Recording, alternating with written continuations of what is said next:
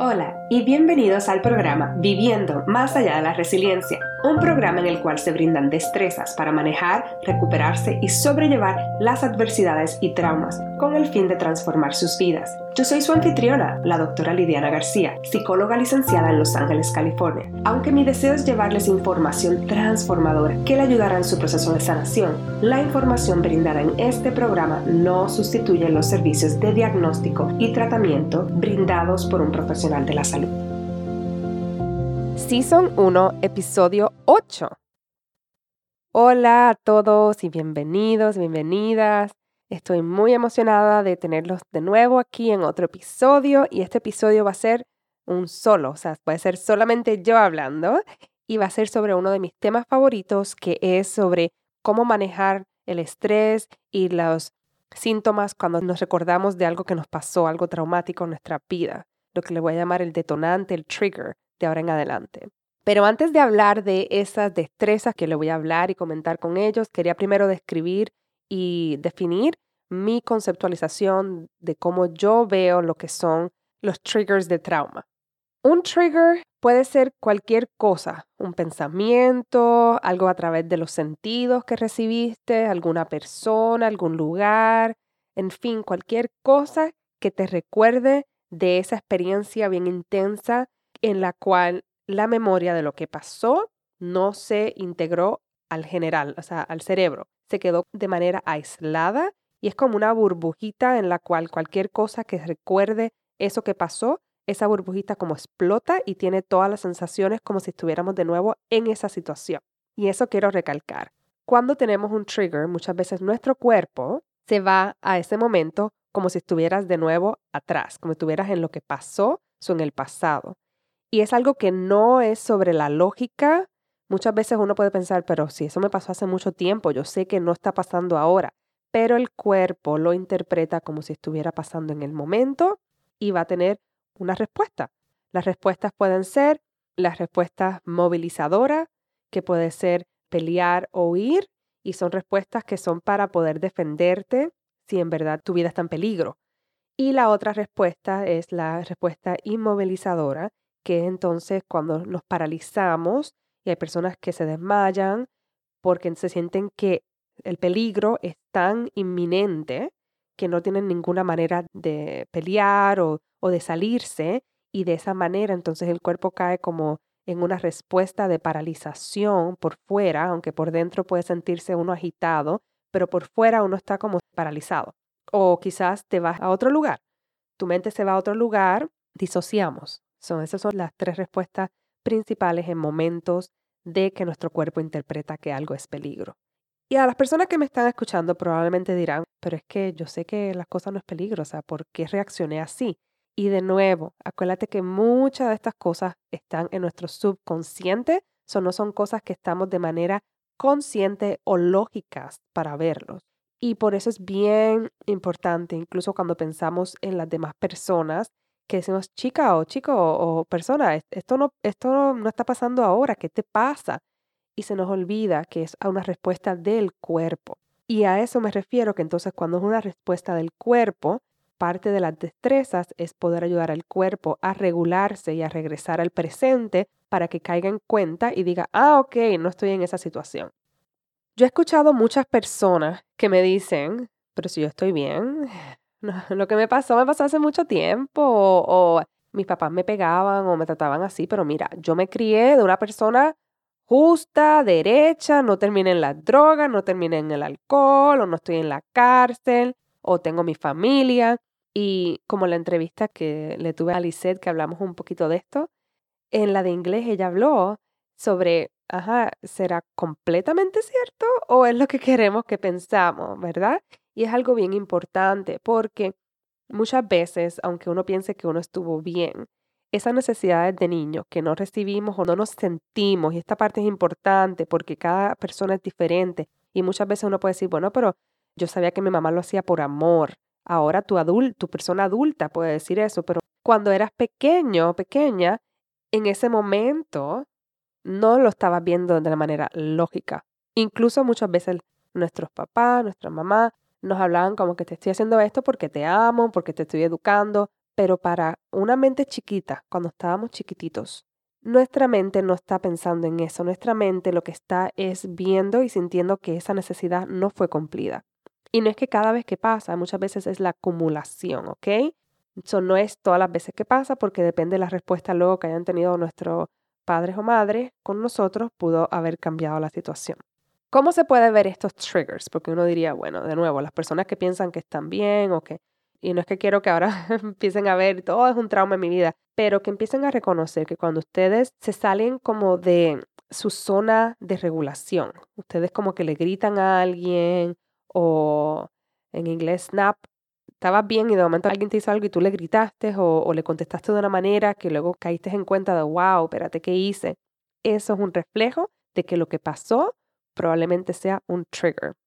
Quiero recordar que también tenemos necesidades básicas como lo que es comer, dormir y todo eso. So, cuando nuestras necesidades no están siendo cumplidas, si usted no ha dormido por varios días, va a estar más cranky, va a estar más con coraje, es normal y va a estar bien cansado pero vamos a sacar eso un poco y estamos hablando de cuando es algo fuera de esas cosas normales, de esas necesidades básicas, ¿ok? ¿Cómo se puede ver en las relaciones?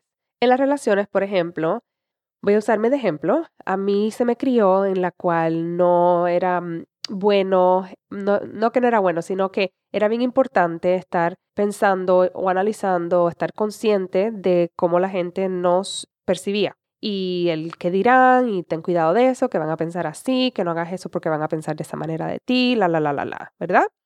entonces, eso fue bien en mi crianza, era muy típico. Mi esposo es de las personas que, no sé si eso fue su crianza, pero él no es así, él es de las personas que tiende a ser bien, bien él, bien él todo el tiempo, no se preocupa tanto por el que dirán, no se preocupa por si la persona lo va a percibir de X, Y o C, es más libre en ese aspecto. Y cuando estamos juntos, que pasan cosas con mi niño o estamos juntos y hacemos cosas, si algo me molesta, yo caigo en esa reacción. Espérate, ¿qué van a pensar los vecinos? ¿Qué van a pensar esa persona? Y entonces ese es mi propio trigger porque eso es de mi niñez. Pero entonces ahora la persona que lo estaba haciendo era mi esposa, entonces ahora yo reacciono de una manera no la mejor hacia él, quizás le contesto groseramente o sarcástica, y luego entonces él, si reacciona hacia mí, probablemente también entonces él ve esa reacción que yo tuve, esa respuesta que yo tuve sarcástica, puede ser un trigger para él. A lo mejor para él era de que entonces no se le dejaba hablar su opinión o cuando hacía algo se le put down, como que le decían que no era importante o algo así, y eso lo interpreta de esa manera y ahora entonces él va a reaccionar en contra de su trigger. So, cuando nos ponemos a discutir, muchas veces las discusiones son peleas de triggers. Yo estoy peleando con algo que no tiene que ver, cuando en verdad es simplemente decir, ok, lo que hiciste me está recordando esto de mi niñez y es mi trigger, ¿cómo puedo regularme para reconocer que eso no es lo que está pasando ahora? Y luego, como quiera, si quiero hacer algo, porque no necesariamente por el qué dirán, pero para ser respetuoso hacia los demás, puedo hablarlo de, esa manera, de una manera asertiva en vez de hablarlo con coraje, ¿ok? Si me estás escuchando y dices, wow, esto es lo que me pasa a mí todo el tiempo, bienvenido a ser ser humano. O sea, esto es bastante complicado y comienza con esa, tener conciencia sobre cómo nosotros impactamos a los demás y qué son nuestros triggers, ¿ok? Otra cosa que quería hablar entonces también es muchas personas van y utilizan destrezas que las llamamos maladaptativas o destrezas que pueden ser problemáticas en su vida. Puede ser que para manejar el estrés o manejar la ansiedad, lo que hacen es ir a usar drogas o alcohol, que luego entonces le pueden complicar otras cosas en su vida, o terminan comiendo mucho, o comiendo comida que no es saludable, que le puede tener otras situaciones en su vida, o guiar rápido, o ir a gastar dinero y sacar la tarjeta de crédito y comprar mucho. Y son destrezas que en el momento usted se puede sentir un poquito bien, pero luego pueden tener una consecuencia negativa en su vida. Y esas son las destrezas maladaptativas. Algo bien importante es que cuando uno está haciendo, y ahora voy a tirarme una puertorriqueñada, trigueriado, mi tía estaría ahora mismo en crisis cuando lo escuche, cuando, un spanglish aquí, cuando nosotros nos pasa un trigger y lo sentimos, muchas veces pasa tan y tan y tan y tan rápido, caemos rapidito en la reacción, a eso me refiero porque entonces reaccionamos a lo que viene hacia nosotros sin darnos cuenta en el segundito que nos pasó que eso fue un trigger. Así que mi primera destreza que le voy a decir hoy es cómo aprender a que ustedes conozcan a su cuerpo, aprender a que su cuerpo, cómo se siente cuando está regulado, qué sensaciones se siente. Muchas personas sienten como que más cimentados, es como que están más relax, los hombros no le molestan, se sienten como relajados en sus músculos, en su cuerpo, y cómo también darse cuenta cuando su cuerpo está no regulado. Y recuerden, eh, estamos en la zona de regulación, es como el medio. Si tenemos una imagen arriba y abajo, la parte arriba tiende a ser esas respuestas movilizadoras o pueden llegar a eso, o simplemente puede ser un ataque de coraje, que le gritaste a alguien, que te fuiste a comprar mucha ropa o hiciste hacer muchas cosas maladaptativas o destrezas que te pueden terminar en problemas, es esa parte de arriba. Y usualmente es cuando perdemos el control.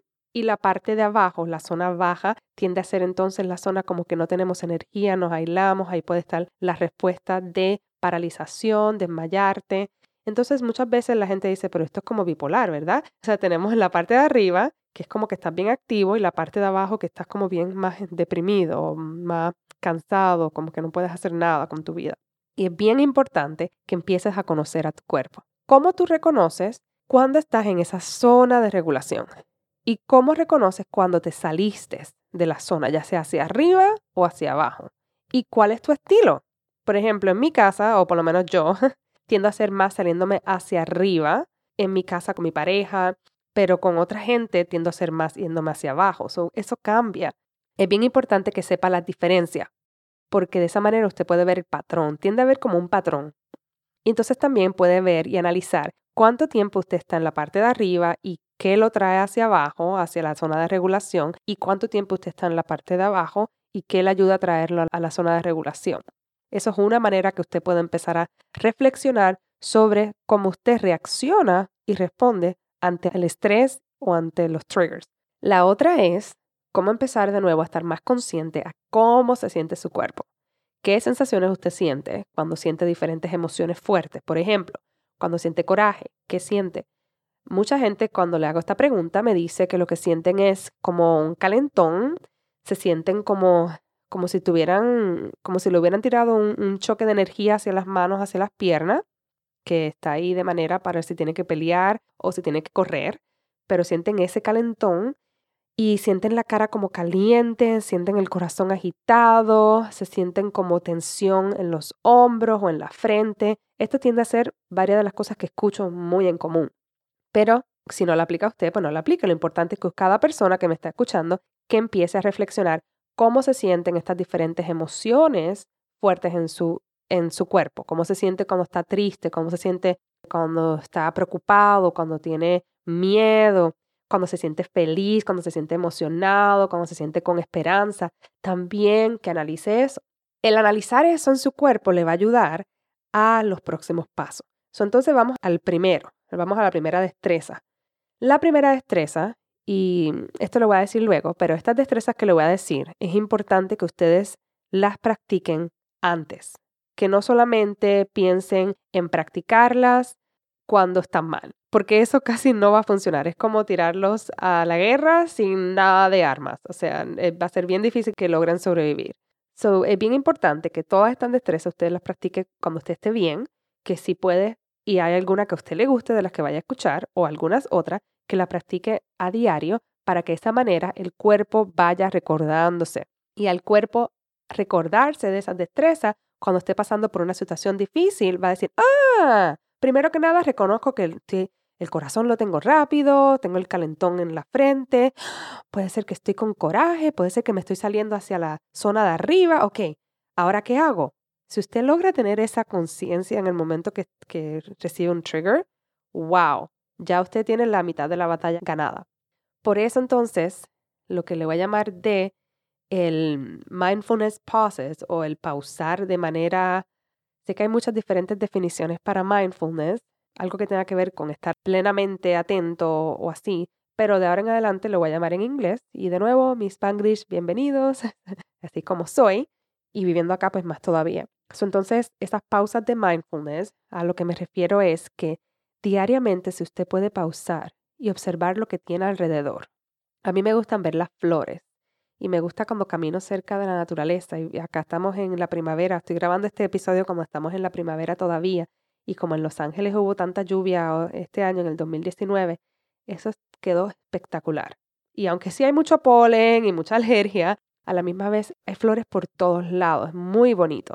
Y cuando camino me gusta mirarlas, me gusta mirar las que están cerraditas, las que ya están abiertas, las que ya se están muriendo, ver cómo la planta sigue saliendo, me fascina escoger y mirar como que la que no ha sido mirada. Como muchas veces hay como pedazos donde o espacios donde hay muchas hojas verdes y no hay ninguna y hay más que una florcita saliendo, como media escondida. Esas son las que a mí me gusta encontrar. Y me gusta hablarle, me gusta decirle, hola, te veo, es muy bonita, mira esos colores, wow, qué espectacular eres.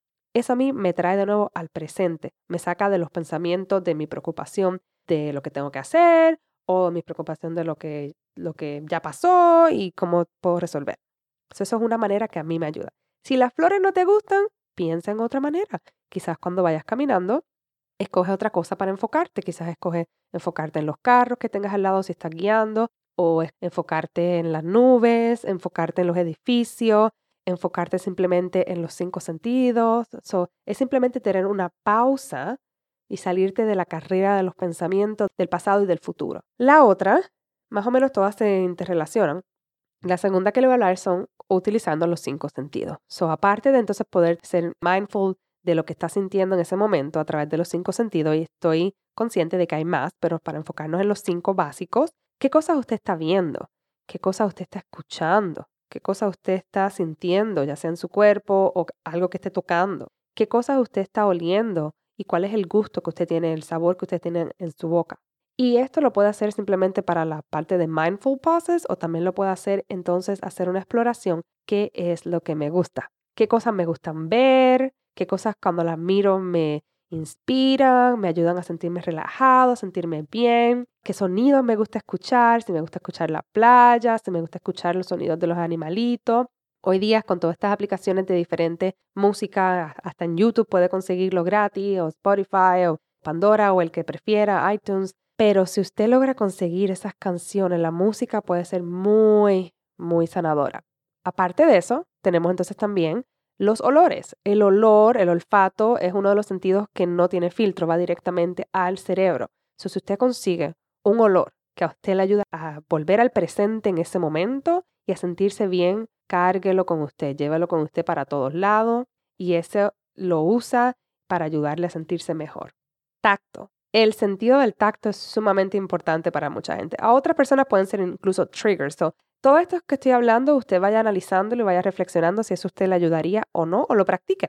Pero hay personas que se ponen, y yo soy una de ellas, que cuando tienen días especiales que están un poco ansiosos, se ponen una pieza de ropa que le ayuda a sentirse bien, ya sea no solamente por cómo se ve, sino como por cómo se siente.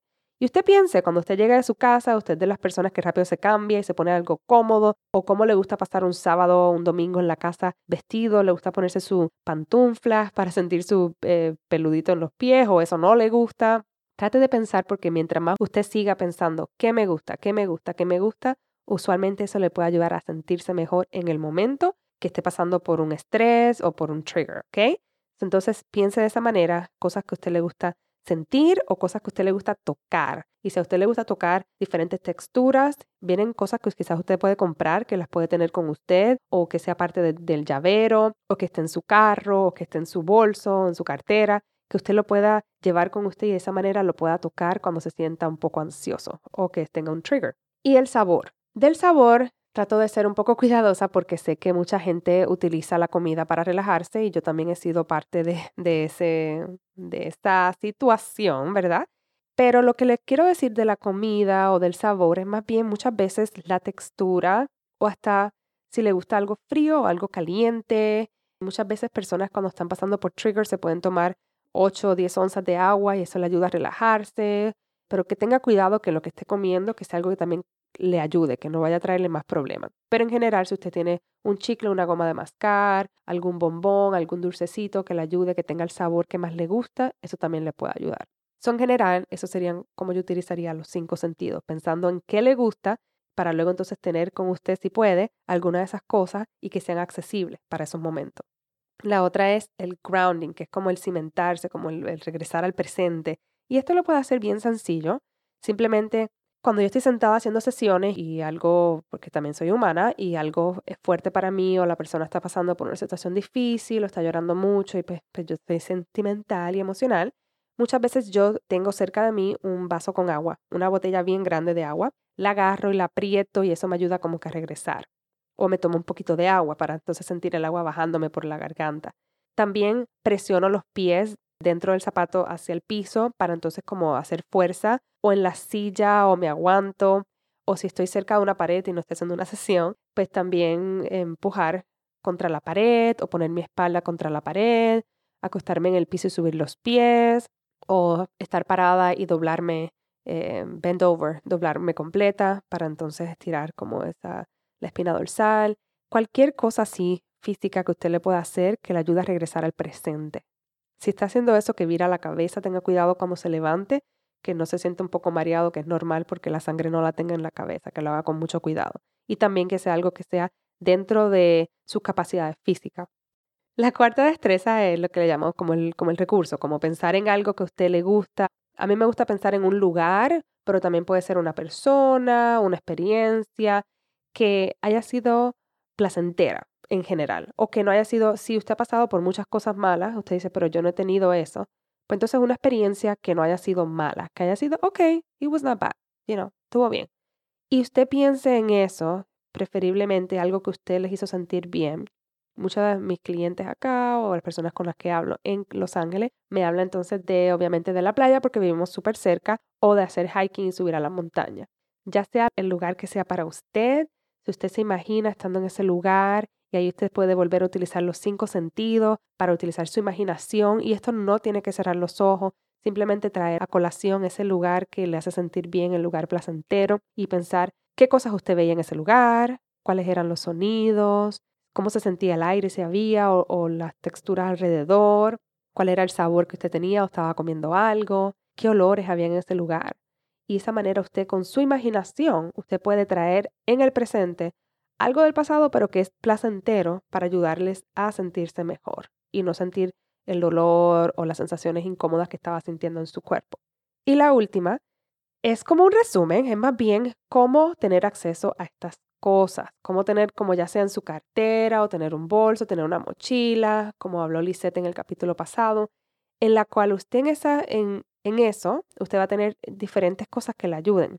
Quizás olores que a usted le gusta. A mí me gusta mucho el olor a eucalipto, o muchas veces cargo con el aceite esencial de eucalipto, un chicle, tener este agua, tener comida por si tiene hambre, tener un llavero o algo que tenga la textura que le gusta, tener algunos playlists de las canciones que a usted le ayudan a relajarse y tener acceso a eso, tener fotos ya sea en su teléfono que la haya impreso, esas fotos que les recuerden estos lugares o les recuerden personas importantes para usted, pero lo importante es tener acceso a eso y eso le va a ayudar mucho.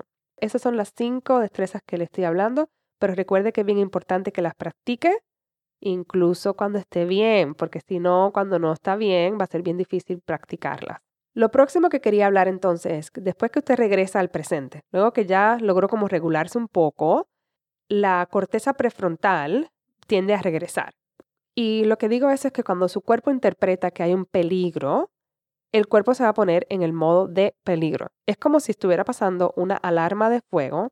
Y sé que para las personas que están escuchando, sé que hubo una noticia de algo así que quizás no le va a ayudar, pero en general, para las personas que me están escuchando, si usted está en un lugar y hay una alarma de fuego, en ese momento imagínese que la maestra está en una escuela y la maestra empieza, ¿cuánto es 5 por 8? Y los niños tienen que hacer ejercicios de multiplicación. Va a ser bien difícil porque el cuerpo va a decir, espérate, alarma de fuego, hay fuego, no hay fuego, esto es una asimilación o qué es, qué es lo que está pasando, ¿verdad? entonces, eso es lo que pasa. Cuando nosotros estamos en modo de sobrevivencia, va a ser bien difícil que usted pueda tomar decisiones correctas que sean fuera de la parte de sobrevivencia. Y es como si esa parte de pensar, analizar, tomar decisiones completamente se enfoca en la sobrevivencia y todo lo que es demás se saca para el lado. Pero cuando usted aplica alguna destreza de regulación y regresa al presente, esa corteza prefrontal y esas destrezas que le está diciendo de pensar, analizar, tomar decisiones, regresa y vuelve entonces ahora a ser no solamente de sobrevivencia, sino también en general.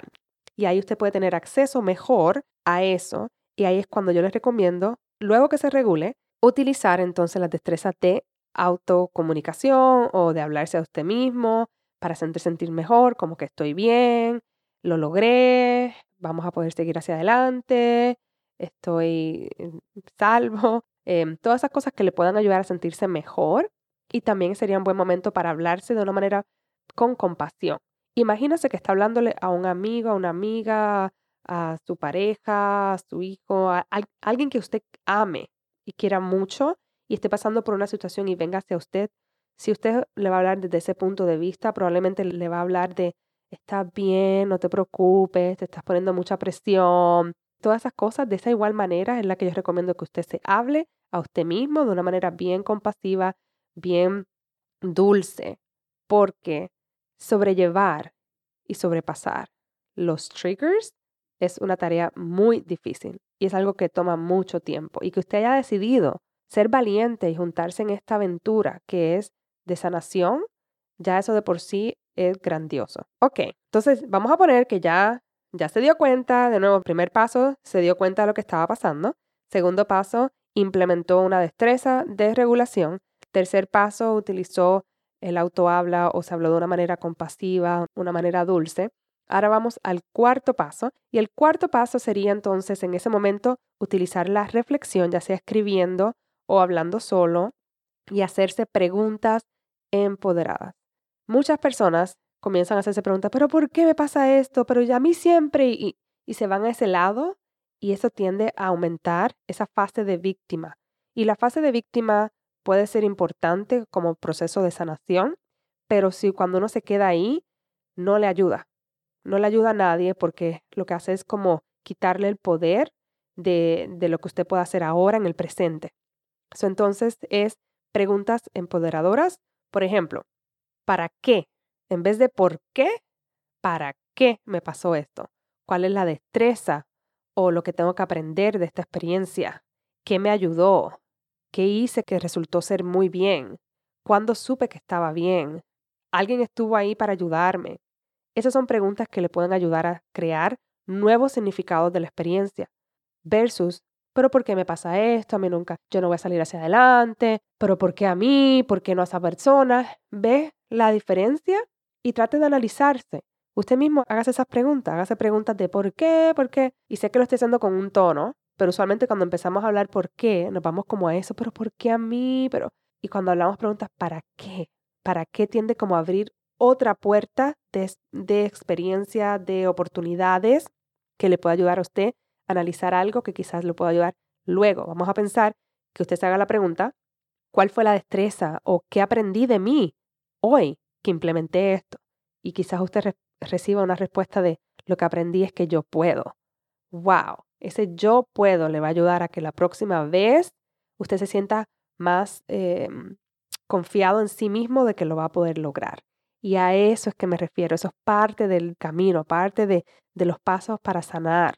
Y lo último sería practicar, practicar y practicar las destrezas que le dije y si esta no, no le sonó como que le ayudaría, cualquier otra que le ayude. Hay muchas, simplemente le estoy hablando en este capítulo las que a mí me gusta, son my go-to, son las que usualmente veo o cuando alguien me llama y está en crisis son las que yo utilizo y tiende a ayudar a regresar a la persona.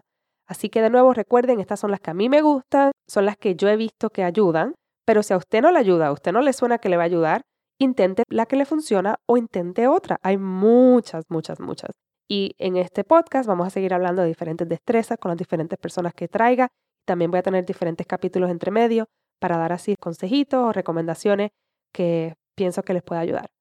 Y de nuevo, gracias. Ahí terminamos el episodio. Muchas gracias por haber sintonizado hoy este podcast. Espero que le haya sido de ayuda. Si hay alguna destreza que le haya ayudado o algo que dije que le haya ayudado, por favor, comuníquese conmigo. Me fascina escuchar estas cosas y también si hay algo que no le haya ayudado, también se puede comunicar conmigo. Puede conseguir la información aquí de mi website o también me puede conseguir por mis cuentas de Instagram, at The Beyond Resilience Live o también me puede enviar un email y toda esta información va a estar aquí en las notas del episodio. Pero eso sí le pido, que se comuniquen conmigo para saber entonces qué les está ayudando, qué no les está ayudando, qué les gustaría escuchar también y todas esas cosas. Así que, de nuevo, mil gracias. Espero que tengan un excelente día, una excelente semana y nos hablamos pronto. Gracias por escuchar el podcast Viviendo más allá de la resiliencia.